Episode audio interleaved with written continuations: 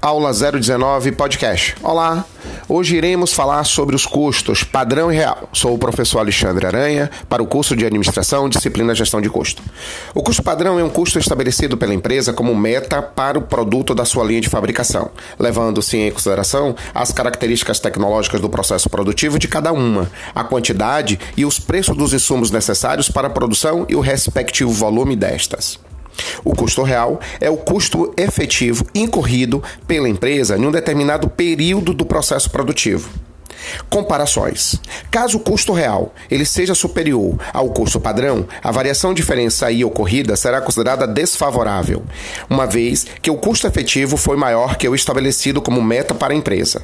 Se ocorrer ao contrário, ou seja, o custo real inferior ao custo padrão, a variação será considerada como favorável, uma vez que a empresa apresentou menor custo do que o estabelecido como meta.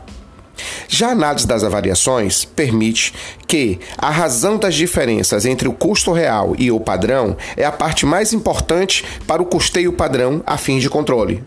Como já é enfatizado, esta comparação é que vai permitir à empresa controlar os seus custos e detectar eventuais ineficiências no processo produtivo.